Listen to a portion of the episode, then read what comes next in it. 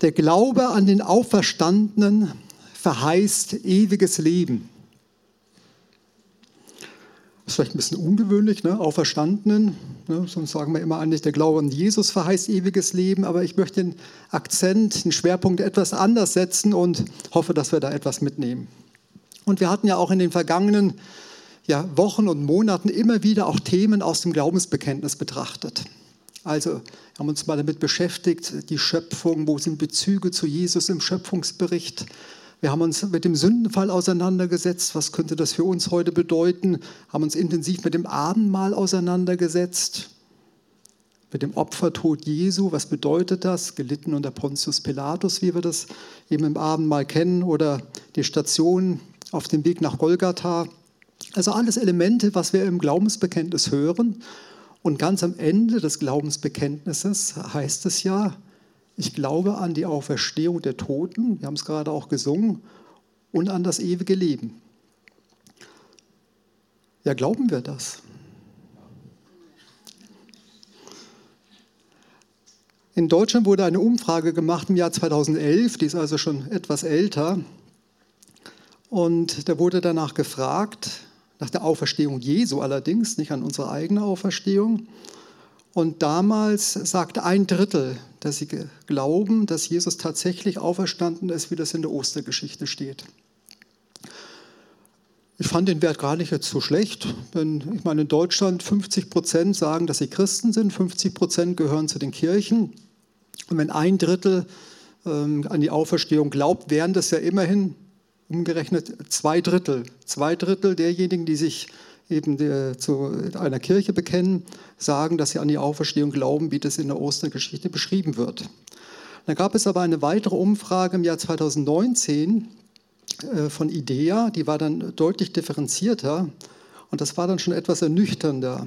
Demnach glauben also in Deutschland noch 18 Prozent an die Auferstehung und 42 Prozent lehnen diese ab. 28 Prozent sagen, sie wissen es nicht und 11 Prozent haben keine Angabe gemacht. Und wenn man dann aber tiefer hineinschaut, dann wird es wirklich interessant. Denn die Frage ist ja, wie viel derjenigen, die in eine Kirche gehen, die sich zu einer Kirche zugehörig ja, fühlen, wissen, bekennen, was glauben die denn? In der katholischen Kirche glauben 28 Prozent, also ungefähr ein knappes Drittel, an die Auferstehung. In der evangelischen Kirche sind es noch 23 Prozent. Unter den Muslimen sind es immerhin 9 Prozent, die an die Auferstehung Jesu glauben. Das hat mich auch überrascht. Und in den Freikirchen, so wie wir eine Freikirche sind, sind es rund 55 Prozent, die an die Auferstehung glauben. Wenn wir jetzt mal abzählen, 1, 2, 1, 2, ne? Und deswegen glaube ich, ist es wirklich ein Thema, mit dem wir uns intensiv auseinandersetzen sollten. Was bedeutet denn die Auferstehung Jesu? Und ich wünsche mir das nach dem Gottesdienst, dass wir rausgehen und eine feste Zuversicht haben. Jesus ist auferstanden und weil er auferstanden ist, werde auch ich einmal auferstehen. Wird Gott auch mich einmal vom Tod auferwecken, mir einen neuen Leib schenken und ich werde die Ewigkeit wenn auch in einer anderen Form, bei Gott verbringen.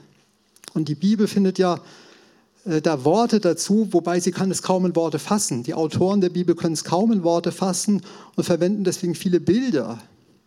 Aber es heißt eben, es wird ein Ort sein, wo Gott alle Tränen abwischen wird. Ein wunderschöner, ein wunderbarer Ort. Und man wird sich sicherlich wieder erkennen. Da komme ich auch später nochmal dazu. Dann steigen wir mal ein und äh, gucken uns den Predigtext an. In 1. Korinther 15, Vers 3 bis 7, die Glaubwürdigkeit der Auferstehung. Also jetzt haben wir einige Elemente, die gehören zwar ein bisschen zu der Osterbotschaft, aber wenn wir das heute auch nochmal hören, das stört vielleicht auch nicht, das verfestigt sich dann auch, aber trotzdem möchte ich diese auch hier heute auch verkündigen. Ich habe an euch weitergegeben, was ich selbst als Überlieferung empfangen habe. Das sind die gleichen Worte übrigens, ähnlicher Satzbau, wie wir gerade aus 1. Korinther 11 gelesen haben. Also ich habe an euch weitergegeben, was ich selbst als Überlieferung empfangen habe, nämlich als erstes und grundlegendes. Also es geht jetzt um was Bedeutendes. Ne? Als erstes ein Grundlegendes, was Wichtiges, keine Nebensächlichkeit. Und deswegen müssen wir jetzt gut zuhören, aufpassen, was Paulus da sagt. Christus ist für unsere Sünden gestorben, wie es in den heiligen Schriften vorausgesagt war. Also heilige Schriften bedeutet ja das, was im Alten Testament steht aus der Sicht von Paulus. Also beispielsweise in Jesaja 53 wo ganz deutlich auf den leidenden Knecht Gottes hingewiesen wird, oder auch in Jesaja 43, wo deutlich gemacht wird, dass unsere Sünden vergeben werden, dass Gott unsere Sünden wegnehmen möchte, also was in den Schriften vorausgesagt wurde. Ja, und er wurde begraben, erst am dritten Tag vom Tod auferweckt worden, wie es in den heiligen Schriften vorausgesagt war. Beispielsweise im Psalm 16, du wirst nicht zulassen, dass dein Heiliger die Verwesung sieht. Und weiter geht es, also ähm, er ist am dritten Tage auferweckt worden, wie es in den Heiligen Schriften vorausgesagt war, und hat sich Petrus gezeigt. Petrus, der Jesus ja dreimal verleugnet hatte, am Boden zerstört war. Und das ist wahrscheinlich auch der Grund, warum Jesus nach der Auferstehung sich Petrus alleine zeigt, um ihn aufzubauen, um ihn auszurüsten, die frohe Botschaft zu verkündigen unter den Israeliten, unter den Juden. Danach dem ganzen Kreis der Zwölf. Später sahen ihn über 500 Brüder auf einmal. Einige sind inzwischen gestorben, aber die meisten leben noch. Es ist also so, dass äh, dass Paulus den Korinthern ja deutlich machen möchte, die Auferstehung hat tatsächlich stattgefunden und bringt jetzt lauter Augenzeugen, führt lauter Augenzeugen auf, die Jesus nach dem Tod als Auferstandenen begegnet sind, die ihn gesehen haben. Und das waren hier 500 Brüder. Und viele davon leben noch. Das bedeutet also, ja, die Korinther hatten ja die Möglichkeit, diese Augenzeugen zu befragen. Also das Beste ist ja immer, wenn man jemanden fragt, der selbst was erlebt hat. Ja, wenn wir etwas mit Gott erlebt haben und erzählen jemand anderem davon, das ist überzeugend, denn das ist unser persönliches Erlebnis. Und genauso das sagt jetzt hier auch Paulus. Da gibt es 500 Personen, die haben also Jesus gesehen, sind ihm begegnet. Und dann geht es weiter, dann erschien der Jakobus, wahrscheinlich der Halbbruder von Jesu, und schließlich allen Aposteln. Und danach äh, schildert er noch, dass, er ihm, äh, dass auch ihm begegnet ist. Also lauter Argumente, dass Jesus tatsächlich auferstanden ist, lauter Augenzeugen, die er hier aufführt. Und ich weiß nicht, dem aufmerksamen Bibelleser, vielleicht fällt einem was auf. Er bringt jetzt ja nur starke Argumente. Schwache Argumente lässt er weg. Jetzt muss man sich wieder ein bisschen in die damalige Zeit hineinversetzen. Das war ja eine Zeit, wo das Wort von Frauen überhaupt nicht gegolten hat. Und Jesus ist ja genau gegen diesen Chauvinismus auch vorgegangen. Aber Paulus lebt nun mal in dieser Zeit und deswegen lässt er nämlich die Frauen, die Jesus als erstes begegnet sind, die führt er nicht auf. Also das ist wahrscheinlich der Grund. Jesus ist als erstes den Frauen begegnet. Und das erwähnt er hier nicht, weil die Korinther hätten wahrscheinlich das Argument gleich weggewischt. Ach ja, da kannst du ja nichts drauf geben. So war die damalige Zeit gewesen. Also wir dürfen das nicht irgendwie nostalgisch sehen, das war damals auch eine sehr, sehr schwierige Zeit. Und umso bemerkenswerter ist eben auch, dass Jesus genau dagegen vorgeht und sagt, ich werde mich als erstes den Frauen offenbaren. Und die Jünger, dass man auch mal sieht, die Bibel ist da ganz offen und zeigt auch die Fehler auf, die da vorhanden sind, die nicht in Ordnung sind, da wird nicht zugedeckt. Die Jünger glaubten nämlich den Frauen nicht. In Lukas 24, Vers 11 heißt es, die Jünger glaubten den Frauen auch nicht und ihre Worte kamen ihnen vor wie Märchen. Das steht in der Bibel. Ja, und neben diesen ganzen Augenzeugenberichten gibt es ja noch außerbiblische Erwähnungen.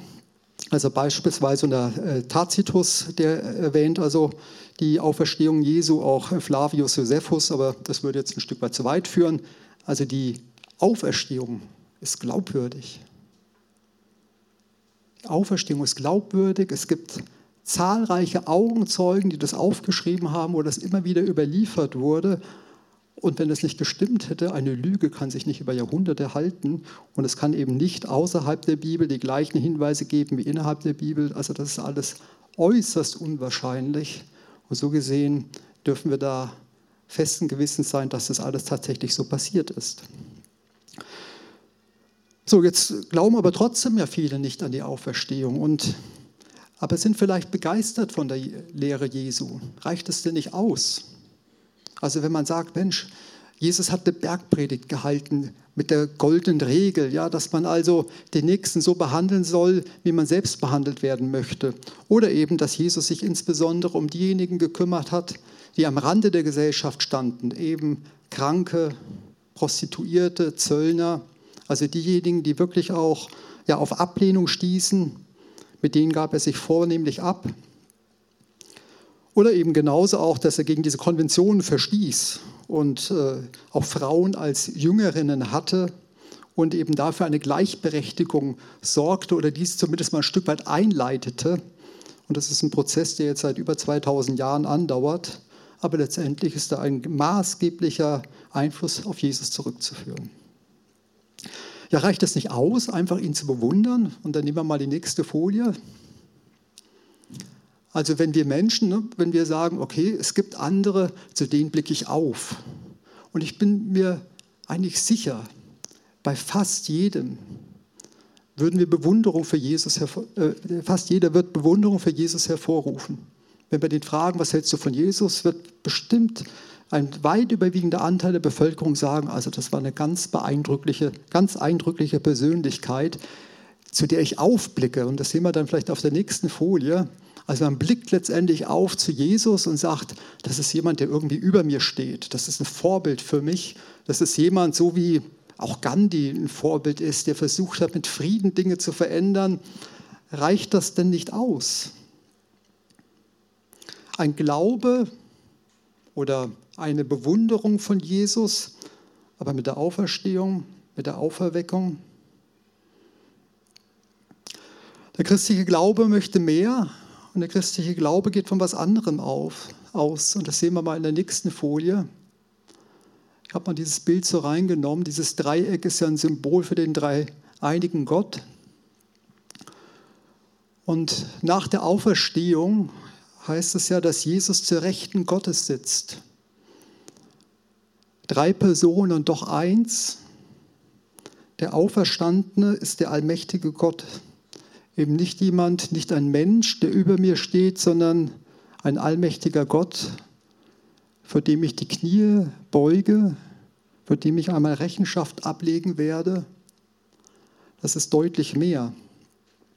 Und das wird dann auch von Paulus zum Ausdruck gebracht. Im 1. Korinther 15, Vers 17, das ist die nächste Folie, da heißt es, ist aber Christus nicht auferweckt worden, so ist euer ganzer Glaube vergeblich. Eure Schuld ist dann nicht von euch genommen. Das ganze Sündenproblem ist nicht gelöst, wenn Jesus nicht auferweckt wurde von den Toten. Wenn Gott ihn nicht auferweckt hätte von den Toten, wäre das Problem nach wie vor vorhanden. Der Zugang zu Gott wäre nach wie vor versperrt. Es hätte also nicht ausgereicht, dieses Opfer. Und in der Vorbereitung ist mir da auch ein Vers dann in die Augen gefallen und wurde mir deutlich, und viele kennen vielleicht diesen Vers, der steht in Römer 10, Vers 10, da heißt es, Wer mit dem Herzen glaubt, wird von Gott als gerecht anerkannt und wer mit dem Mund bekennt, wird im letzten Gericht gerettet. Den kennen bestimmt sehr viele von euch. Ne? Der ist euch bekannt, hatte ich auch immer so vor Augen. Und ich fand es sehr interessant, dieser Vers ist eigentlich eine Wiederholung eines Verses, der genau das Gleiche sagt, was davor steht, nur in einer kleinen Abwandlung. Deswegen schauen wir uns mal den, den Vers 9 an, der davor steht. Und da wird es nämlich deutlich. Wenn ihr also mit dem Mund bekennt, Jesus ist der Herr und im Herzen glaubt, dass Gott ihn vom Tod auferweckt hat, werdet ihr gerettet. Also Paulus schreibt an die Römer, es geht darum, dass wir einen Glauben an den Auferstandenen haben müssen. Wir müssen einen Glauben haben an denjenigen, der tatsächlich als erster von den Toten mit einem neuen Leib wieder hier auf der Erde war. Es geht also um den Glauben an den Auferstandenen. Der Glaube an den Auferstandenen rettet. Wenn ich nicht darauf vertraue, dass Gott Jesu Opfertod anerkannte und dies mit seiner Auferweckung bestätigte, dann ist der Glaube leer und sinnlos. Die Bibel sagt, dass dem Menschen gesetzt ist zu sterben und danach das Gericht. Gleichzeitig steht im Prediger, dass uns die Ewigkeit ins Herzen gelegt ist, ins Herz gelegt ist. Also es ist wohl so, wir alle verspüren, es gibt eine Ewigkeit. Wir merken, es ist anscheinend doch noch mehr, als dass hier dann alles vorbei ist. Es muss schon irgendwie so etwas wie eine Auferstehung, es muss schon irgendwie so etwas wie eine Rechtfertigung geben.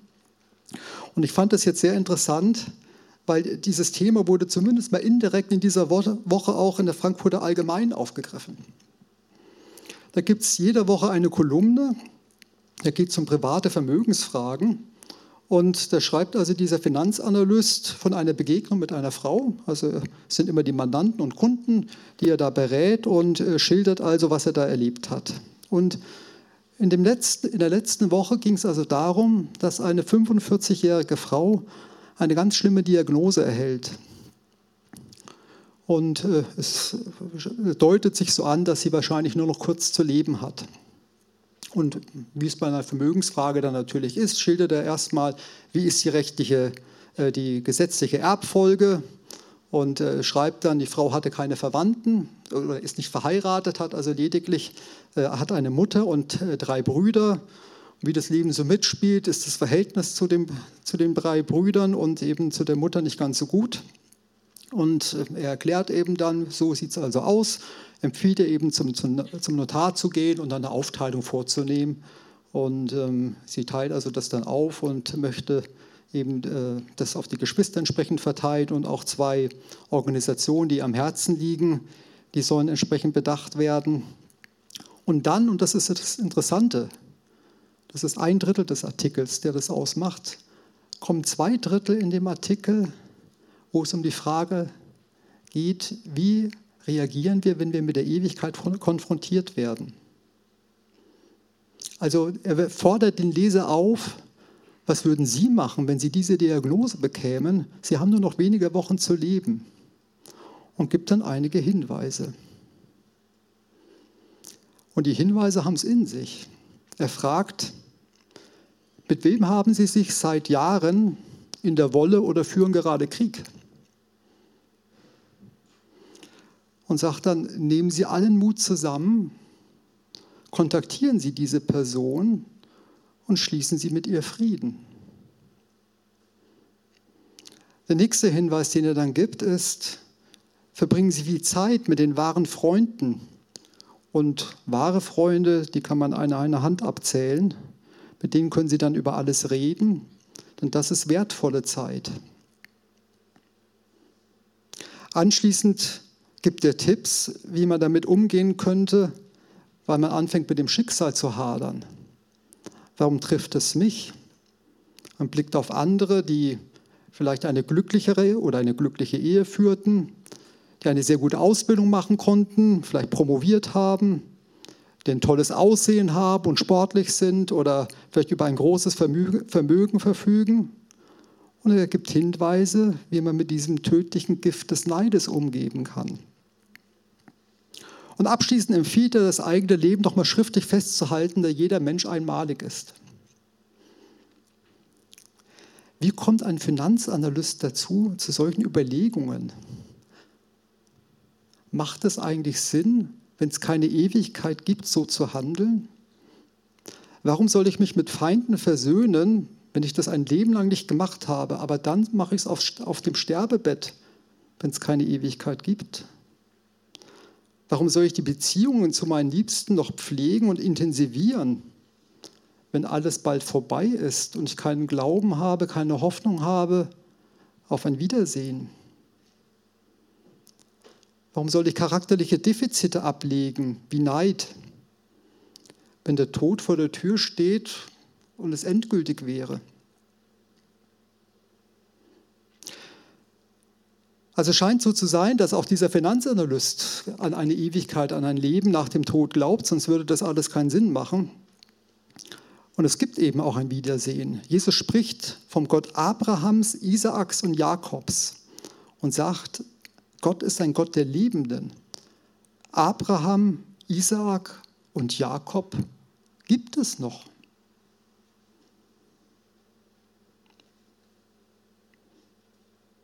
Es gibt einen Übergang in das Ewige, in das Zeitlose. Wenn man die Ewigkeit vor Augen hat, besteht deshalb ein starkes Bedürfnis, versöhnt mit Menschen und Gott zu sein und eben in einem solchen Zustand in die Ewigkeit hinüberzugehen. Denn Gott ist ein Gott des Friedens. Es geht um ein Friedensreich. Es geht genauso auch um Liebe. Wir kennen das aus dem hohen Lied der Liebe. Da heißt es, es alles vergeht. Aber Glaube, Hoffnung, Liebe bleiben ewiglich. Die Liebe wird den Tod überdauern, wird ihn überwinden. Und deswegen das, was ich Gutes getan habe, das, was ich an liebevollen Beziehungen aufgebaut habe in meinem Leben, das überdauert den Tod und wird also in die Ewigkeit mit hinübergehen. Und Paulus sagt auch, wenn das alles nicht stimmt, dann zitiert er jetzt ein, ein griechisches Sprichwort und sagt, wenn also die Toten nicht auferstehen werden, dann, und jetzt kommt das Zitat, lasst uns essen und trinken, denn morgen sind wir tot. Das macht sonst alles überhaupt keinen Sinn. Deswegen wollen wir uns auch auf die Ewigkeit ausrichten, wollen wir unser Leben entsprechend gestalten und Paulus hat das gemacht. Er sagt auch, weil ich eben auf die Ewigkeit hoffe, an diese, an diese Glaube, an die Auferstehung glaube. Deswegen nehme ich die ganzen Gefahren ständig auf mich. Ich bin gesteinigt worden, ich wurde mit Stöcken geschlagen, ich habe in Ephesus mit wilden Tieren gekämpft. Ja, wenn es keine Ewigkeit gibt, macht das doch alles gar keinen Sinn. Mose, der auch an eine Ewigkeit glaubte, an ein besseres Leben glaubte, er war Sohn oder galt als Sohn von der Tochter des Pharaos. Also er hat in einem unglaublichen Luxus gelebt. Es war übrigens wahrscheinlich die Hatschepsut, also die gab es wirklich auch, diese Frau. Gibt es Mutmaßungen. Und das gibt ja alles auf. Und genauso auch heute noch haben ja viele über Generationen hinweg ihr Leben auch eingesetzt für die Kirche. Uns gäbe es heute keine Krankenhäuser, eine Diakonie, oder ein Marienwörth-Krankenhaus oder eben auch hier dieses Kirchengebäude, weil sich Menschen eingesetzt haben für das Reich Gottes. Sie hatten alle eine Begegnung mit Gott, eine lebendige Hoffnung auf das ewige Leben. Und das drückte sich entsprechend auch aus. Und vor allem dann auch im Angesicht des Todes merkt man dann, wie Menschen reagieren. So wird beispielsweise dem emeritierten Papst Benedikt nachgesagt, dass er mit Blick auf den fortschreitenden gesundheitlichen Verfall immer davon sprach, er hat Sehnsucht nach seiner himmlischen Heimat. Und seine letzten Worte sollen ja gewesen sein, Herr, ich liebe dich. Susanne und ich, wir durften beide unabhängig voneinander verschiedene persönlichkeitsbildende Seminare und auch Kontemplationsseminare bei einem Theologen, das ist der Professor Balder Kirchner, besuchen. Und er ist Anfang April diesen Jahres verstorben. Und das ist interessant, was seine Söhne schreiben. Und zwar soll er einmal lächelnd zu ihnen gesagt haben, als er bereits auch alterstypisch sehr stark geschwächt war. Man kann auch heiter sterben. Er war keineswegs resigniert, er hatte eine lebendige Hoffnung. Und aus Gesprächen weiß ich, dass er die Hoffnung auch hatte, seinen dritten bereits verstorbenen Sohn wiederzusehen. Die Menschen, die voller Hoffnung sind, die um die Auferstehung wissen, diejenigen, die dem Auferstandenen in irgendeiner Form begegnet sind, sie haben Zuversicht. Sie haben eine Zuversicht, eine lebendige Hoffnung und eine Überzeugung, ihn einmal wieder zu sehen, so wie es in Hebräer 11, Vers 1 auch steht. Und letztlich zeigt sich in ihrem Handeln, dass sie Gottes Aussagen glauben, für glaubwürdig erachten. Und jetzt überlegt mal, was heißt das Wort glaubwürdig? Wir sagen letztendlich, dass Gott würdig ist, dass man ihm glaubt. Das heißt glaubwürdig. Wir fordern keine Beweise, wenngleich wir erleben dürfen und auch intensive Erlebnisse haben dürfen, wo er sich offenbart. Und wir hoffen deswegen auf ein himmlisches Zuhause. Das sehen wir jetzt im Johannes 14, Vers 2, was Jesus sagt. Das sagt er unmittelbar vor dem Abendmahl, das wir gerade gefeiert haben. Also unmittelbar vor dem Abendmahl mit seinen Jüngern. Im Haus meines Vaters gibt es viele Wohnungen und ich gehe, gehe jetzt hin, um dort einen Platz für euch bereit zu machen. Sonst hätte ich euch doch nicht mit der Ankündigung beunruhigt, dass ich weggehe. Und wenn ich gegangen bin und auch den Platz bereitet habe, dann werde ich zurückkommen und euch zu mir nehmen, damit auch ihr seid, wo ich bin. Das ist das Ziel, das hat Jesus uns, das hat Jesus den Gläubigen verheißen. Möchtest du ein Mensch sein, der Gott glaubt und dessen Glaube so tief gegründet ist, dass man selbst im Angesicht des Todes Zuversicht ausstrahlt? Schauen wir uns nochmal den Vers in Römer 10 an. Wenn ihr also mit dem Mund bekennt, Jesus ist der Herr und im Herzen glaubt, dass Gott ihn vom Tod auferweckt hat, werdet ihr gerettet. Und ich glaube, wenn wir das wirklich machen, wir haben das heute auch gesungen, wir werden heute auch noch das Glaubensbekenntnis sprechen, dann bekommt unser Glaube Substanz, dann vertieft er sich und dann wird das vielleicht ein Stück weit mehr Realität und wir dürfen auch eine solche Zuversicht bekommen oder zumindest in eine Nähe kommen, wie das manche eben erlebt haben, wie ich das gerade geschildert habe. Ja, und als letztes möchten wir uns doch nochmal schauen, was Paulus eben von sich selbst sagt. Das sehen wir dann im nächsten Vers. Es bedarf nämlich einer persönlichen Begegnung mit diesem Auferstandenen. Ah, nee, Entschuldigung, den habe ich nur hier. In 1. Korinther 15, Vers 8 steht, zuletzt von allen, also nachdem er alle aufgezählt hat, die Jesus begegnet sind, zuletzt von allen ist er auch von mir als einer unzeitigen Geburt gesehen worden. Also er selbst hatte auch diese Begegnung mit Jesus, als er auf dem Weg nach Damaskus war, um letztendlich auch, ähm, ja, auch Christen zu verfolgen. Da kommt auch dieser Ausspruch her, dass man vom Pferd gefallen ist. Ne, das kennt ja der eine oder andere. Das war also diese Begegnung gewesen. Und nach dieser Begegnung mit Jesus, dem Auferstandenen, änderte sich sein Leben radikal. Aus dem Verfolger wurde ein Verfolgter. Er, der die Verbreitung des Evangeliums bekämpfte, wurde der stärkste Kämpfer für die Verbreitung des Evangeliums. Letztlich benötigen wir diese Begegnung mit Jesus, dass sich auch unser Leben, dass sich auch unser Handeln entsprechend ändert und dass die Theorie, die wir in der Bibel lesen, zur Praxis wird. Dass eben ein Gottesdienstbesuch keine Lehrveranstaltung, keine Musikveranstaltung ist, sondern dass es eine Gottesbegegnung ist. Wir eine Berührung mit dem lebendigen Gott haben.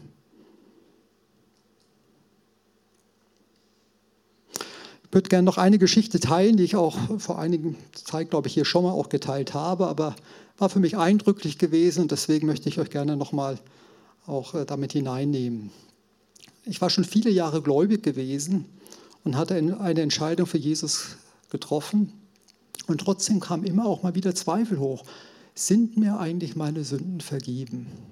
Ist denn das, was ich da lese überall, stimmt das? Gilt das auch für mich? Und so zweifelt, das ist normal, das kann kommen. Luther hat also auch nach seiner Hinwendung, als er Mönch wurde, immer wieder dieses anhaltende Gefühl der Unzulänglichkeit, der Sündhaftigkeit. Das ist wahrscheinlich auch ein Stück weit auch von der Prägung abhängig. Und ich habe daraufhin viele Bibelstellen gelesen, habe viel gelesen und bin dann auf einen Vers gestoßen und den können wir uns jetzt anschauen. Das ist der letzte Vers, den ich ja hier auch schon öfters genannt habe. Das ist halt einer meiner Lieblingsverse, deswegen ist er häufiger auch in der Predigt enthalten. Wenn wir aber unsere Sünde bekennen, so ist er treu und gerecht, dass er uns die Sünden vergibt und uns reinigt von aller Ungerechtigkeit. Und das wurde für mich unglaublich lebendig. Man spricht da manchmal auch von diesem Rema, wenn also ja, ein Wort wie eine Offenbarung für einen persönlich wird. Es ist keine blanke Theorie mehr, sondern man merkt, Mensch, das gilt ja mir. Das ist ja für mich geschrieben. Und also das hat wirklich in meinem Leben dann auch, das war ein Freitag gewesen, die ganzen Zweifel weggewischt. Und ich habe aber so rückblickend den Eindruck, das hat Gott nicht ausgereicht. Er wollte nicht, dass ich nochmal da zweifle. Denn am Sonntag war dann die Predigt, da ging es um einen Vers. Und das war dieser Vers. Also zwei Tage später ging es nur darum, wenn wir aber unsere Sünden bekennen, so ist er treu und gerecht, dass er uns die Sünden vergibt und reinigt uns von aller Ungerechtigkeit. Das heißt also, ich hatte durch das Wort Gottes, ich hatte durch die Predigt hier diese entsprechende Zusage gehabt und selbst das hat Gott vielleicht auch nicht ausgereicht, so rückblickend. Am Ende der Predigt, also die Predigt war vorbei und es ist ja so, wir glauben ja, dass der Heilige Geist in uns wohnt. Wenn wir wiedergeboren sind, wir hatten es gehört mit dem Nikodemus, dann wohnt der Heilige Geist in uns. Äh, Professor Kirchner sagte auch damals, ähm, der Heilige Geist wohnt doch in ihnen. Werdet leise und still, dann hören wir seine Stimme. Der Heilige Geist wohnt in uns. Und auf jeden Fall am Ende der Predigt, äh, Roland, du hast damals gepredigt, dann hast du danach gesagt, und da merkt man einfach, das ist das Schöne, wenn jemand sich für den Geist Gottes öffnet und letztendlich Gott zur Verfügung steht, dann kann er anderen Menschen dienen und kann damit eben auch unheimlich Positives bei anderen Menschen bewirken. Und er sagt es dann, ich habe den Eindruck, dass ich eine Botschaft weitergeben soll für eine Person. Und die Botschaft war, mein liebes Kind, ich habe den Weg mit dir begonnen und ich werde den Weg auch mit dir beenden. Das ist ein Zitat aus dem Epheserbrief. Gott hatte in dreifacher Weise zu mir gesprochen. Durch die Bibel, durch das Wort Gottes, den Logos. Jesus sagt von sich selbst, ich bin das Wort. Durch die Predigt, der Glaube kommt aus der Predigt. Und durch seinen guten Heiligen Geist. Dreifach. Bist du schon dem Auferstandenen begegnet? Ich bin mir sicher, hier sind ganz, ganz viele, die dem Auferstandenen begegnet sind. Sonst hätten wir jetzt keine Camissio-Freizeit mit 80 Kindern, wo jetzt so viele ja, ehrenamtlich mitarbeiten, wo hier so viele auch aus der Gemeinde ihre Türen und Häuser geöffnet haben, wo welche übernachten können. Es haben sich so viele eingetragen, die hier mitarbeiten und äh, bei dem Mittagessen unterstützen, die hier reinigen und putzen. Es gibt hier so viele, die hier die Gemeinde auch finanziell unterstützen, damit wir hier so ein Gebäude haben, damit das überhaupt alles läuft und funktioniert. Und das ist für mich ein Kennzeichen, äh, Kennzeichen, denn wenn man Gott begegnet ist, dann macht man Gottes Sache zu seiner Sache. Und das machen ganz, ganz viele von euch und das finde ich wunderschön, es freut mich unglaublich. Und ich kann euch nur einladen, jetzt aufzustehen und Gott auch nochmal Antwort zu geben. Und vielleicht ist der eine oder andere dabei, der sagt, Mensch, so eine Begegnung, so eine Begegnung, so ein Erlebnis habe ich eigentlich nicht oder hatte ich nicht. Also zum einen, ich kann nur ermutigen, Gott zu suchen. Wenn wir Gott suchen, er lässt sich finden, wir dürfen eine Begegnung mit ihm haben. Andererseits sind gewisse Zweifel auch völlig normal. Als die Jünger Jesus äh, begegneten nach der Auferstehung in Galiläa, so steht es im Matthäus-Evangelium, heißt es, dass einige oder die meisten, so steht es drin, die meisten fielen vor ihm nieder und beteten ihn an, aber einige von den Jüngern Jesu zweifelten. Deswegen gewisser Zweifel ist normal, aber sag das Gott. Sag, Herr, Mensch, ich habe das jetzt gehört und vielleicht sind es, sind es Worte, die du zu deinen eigenen machen möchtest. Ich habe das jetzt gehört und ich habe diese Zweifel. Offenbare du dich doch mir, dass ich diese Zweifel nicht mehr habe, dass ich einen festen, tiefen, gegründeten Glauben habe, sodass ich ähnlich lebe wie die Beispiele, die ich jetzt gehört habe, eben von diesem Baldur Kirchner, den ich genannt habe wollen wir gemeinsam beten. Vater im Himmel, ich danke dir, dass du Jesus Christus von den Toten auferweckt hast. Und Herr Jesus, ich danke dir, dass wir eine lebendige Hoffnung haben dürfen, ein ewiges Leben bei dir einmal zu verbringen, leiblich auferweckt zu werden, aufzuerstehen. Ich danke dir, dass das alles Verheißungen sind, die du gemacht hast. Und deine Verheißungen sind wahr und glaubwürdig. Und wir möchten auch heute das nochmal bekennen, im Glaubensbekenntnis aussprechen, dass wir an dich glauben, an dich, den Auferstandenen, so wie wir das in dem Römerbrief gelesen haben, und beten, dass das wirklich zu einer festen und tiefen Überzeugung in unserem Herzen wird, worauf unser Glaube auch dann gegründet ist und damit Substanz und Fundament hat.